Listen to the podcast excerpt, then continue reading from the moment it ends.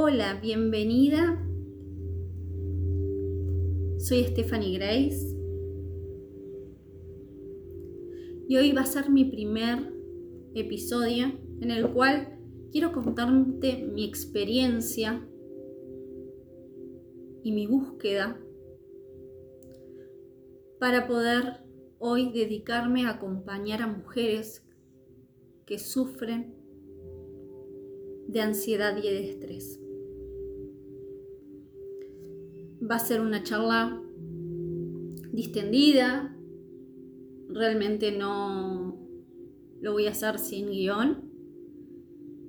Es una historia que siempre cuento a las personas que me conocen o empiezan un proceso conmigo. Y,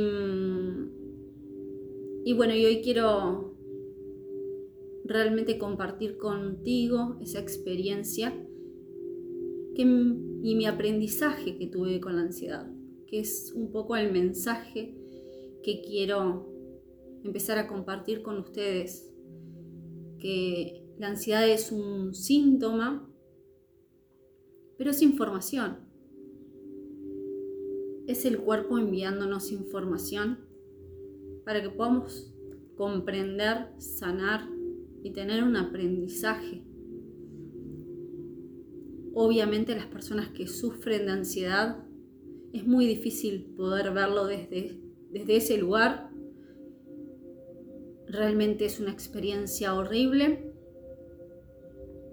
pero hoy, viendo desde el otro lado, puedo decir que me ha dejado grandes enseñanzas y que la ansiedad ha sido una gran maestra. Entonces, comienzo contándote que a partir de los 8 años empecé a tener eh, desmayos, empecé a tener sensaciones de desmayos, a veces no, no llegaba a perder el conocimiento, pero sí tenía la sensación porque tenía palpitaciones, tenía mareos, eh, sudoración, eh, sentía que se me dormían o flojas mis piernas, que no tenía fuerza, entre otras cosas. En ese momento estamos hablando de hace 25 años atrás, no había tanta información a nivel médico de lo que era la ansiedad no era un tema del cual se hablara demasiado. Y obviamente mis padres, a quienes agradezco muchísimo, hicieron todo lo que en ese momento tenían de posibilidades para encontrar qué era lo que me estaba pasando y por qué me estaba pasando eso. En lo cual yo pasé mi vida yendo a muchos especialistas médicos porque nadie le querían dar una explicación científica, eh, no tanto emocional. Y bueno, no encontraban esa, esa, esa explicación lógica, porque en mis análisis estaban todos bien, no había nada que, que marcara algún problema de salud específico. Em, bueno, en un momento me dijeron que podía ser que me consideraban hipotensa, depresión baja, presión arterial baja, y por ese motivo no podía salir de mi casa sin desayunar. En ese momento yo iba a la escuela, entonces eh, era preferible que llegara más tarde a la escuela, eh, que no saliera sin desayunar de mi, de mi domicilio y que también eh, aumentara el consumo de sal y que siempre estuviera con una gaseosa o algún otro alimento que tenga bastante contenido de sal por si tanto en la escuela o estando en la calle me venía un episodio de, de lo que ellos decían que me bajaba la presión. Fue uno de los primeros diagnósticos que me dieron. Obviamente no quería sentirme de esa forma, entonces eh, todos en mi familia estaban atentos a que contara siempre con el desayuno, que fuera un desayuno completo, eh, que consumiera alimentos con sal y sal en la cocción. Pero mis síntomas seguían, no se modificaban, no había una mejora. Y por ese motivo seguía yendo a otros especialistas. Una de ellas me dijo que podía ser que tenía, me habían encontrado una desviación en la columna y que podía ser que eso me estuviera generando una presión eh, y que no me irrigara sangre a la cabeza y que por ese motivo se me generaban los desmayos. Diagnósticos muchísimos, me podían decir eh, que tenía una baja de, de anemia, que podía ser eso que me lo generara.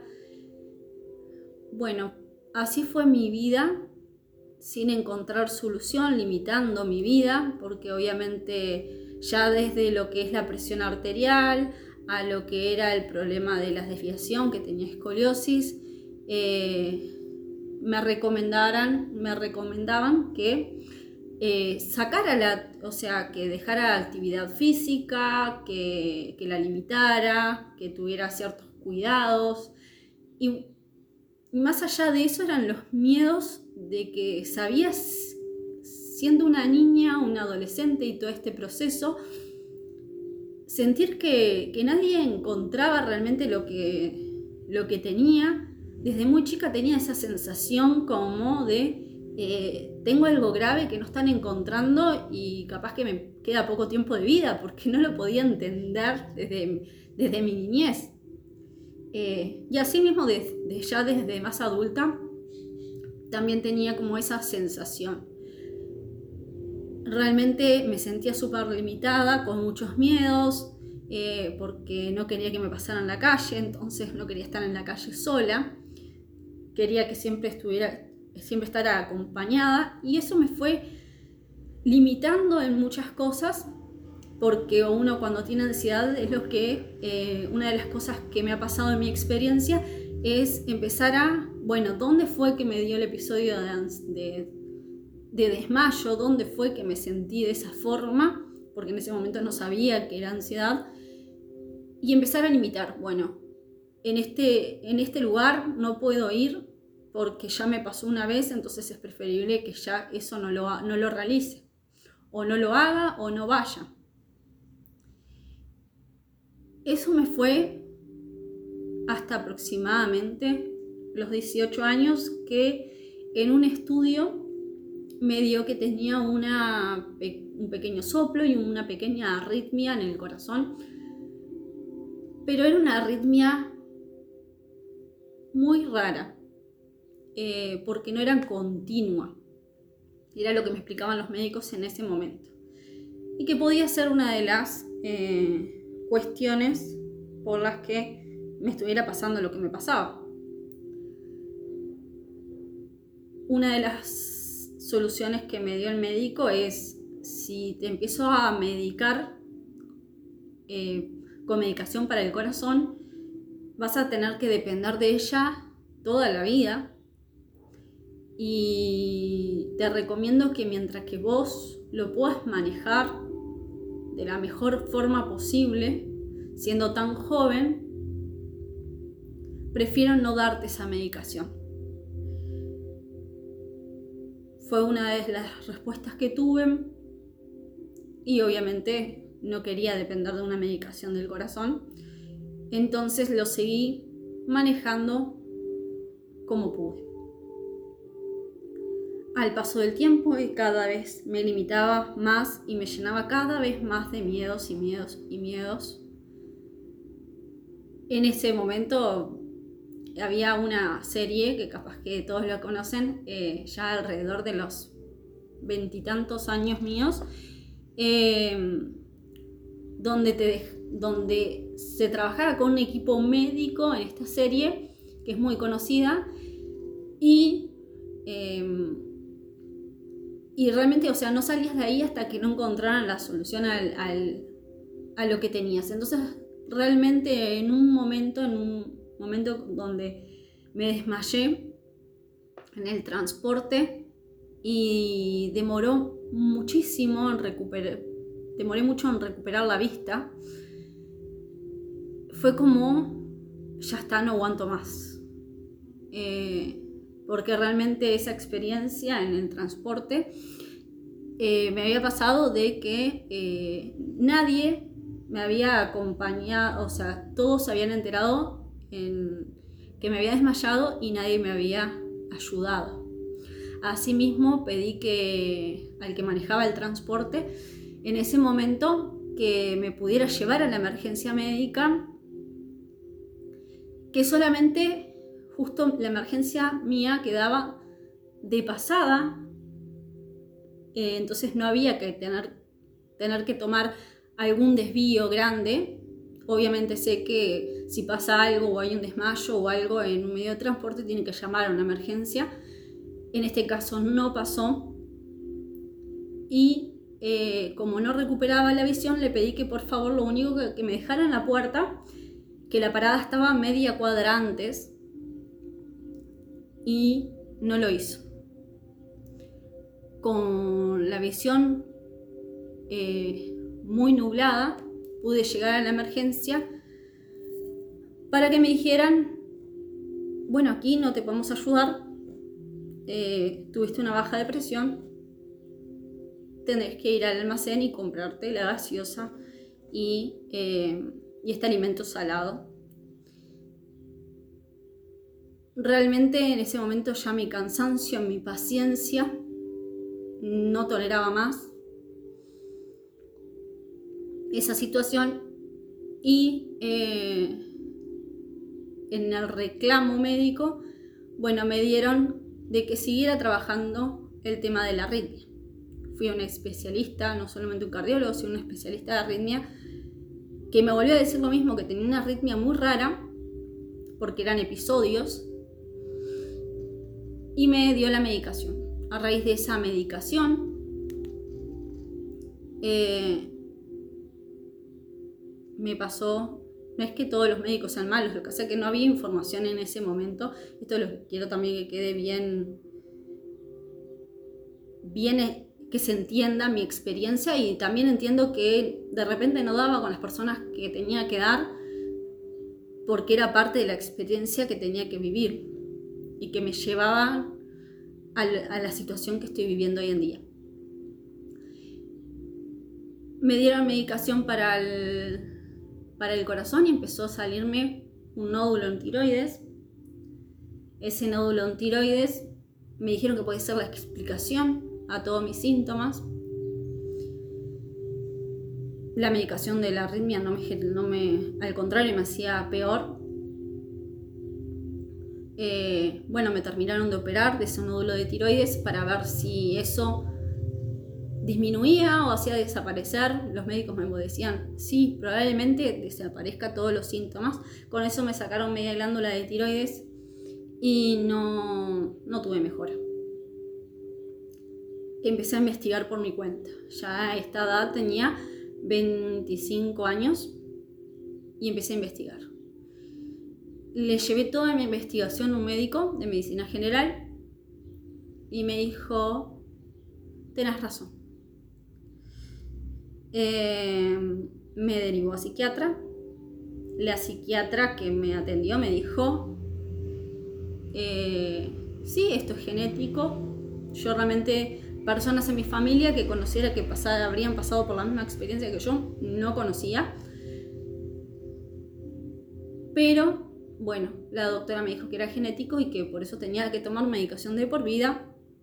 Eh, y que ya no se podía, que, era esa la única solución, depender de la medicación. Ahí fue cuando entendí, entiendo, no estoy en contra de la medicación tampoco, creo que en ese momento me dio una ayuda para poder empezar a buscar realmente una solución por mí misma, con ese deseo de querer mejorar. Y empecé a dar con herramientas, empecé un instructorado de yoga, donde el cual empecé a entrenar a mi mente con la meditación, que se me hacía casi imposible, porque algo que, que tenemos las personas que tenemos mucha ansiedad y ansiedad generalizada, en este caso, bueno, con trastornos de ansiedad, era entrenar a la, mente a estar en calma, poder llevar momentos de concentración, es muy difícil, pero es un entrenamiento. Es como, no vas a poder correr 10 kilómetros de una sola vez, sino tienes que ir de poco a poco y paso a paso y tener esperanza y confianza de que ir poder, de poder lograrlo. Obviamente cada uno también tiene algo que, es el, que tiene más facilidad o no.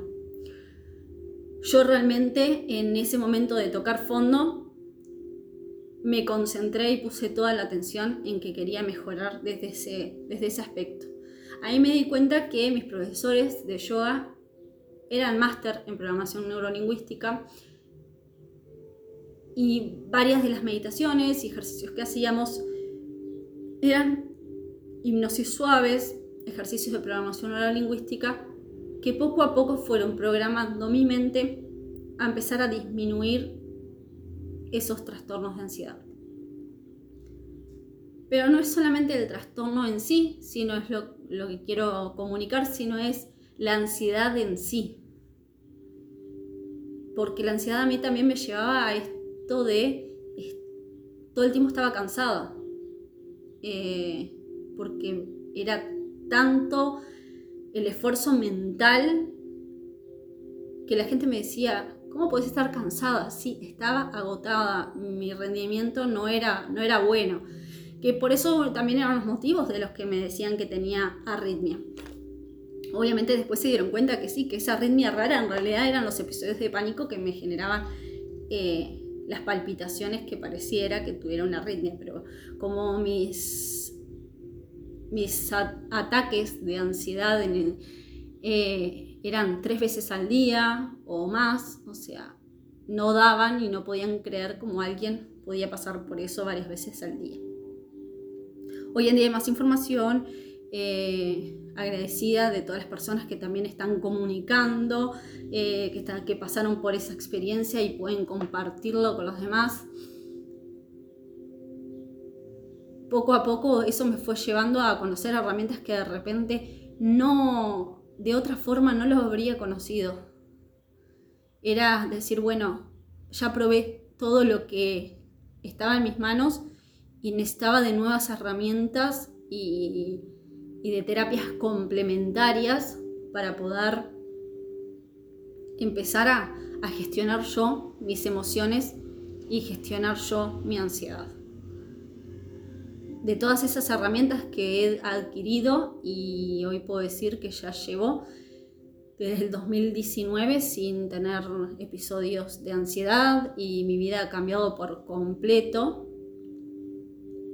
eh, es lo que me ha llevado a querer compartirlo y compartir mi experiencia con más personas y poder acompañar, porque la gente que no pasa por eso no te entiende eh, la mirada del otro a veces es muy complicada. Hay veces que después lo que quiero contar porque no me quiero extender acá. Quiero que tengan una información general de mi historia, pero de ocultar, de ocultar que me, estaba pasando lo que me estaba pasando.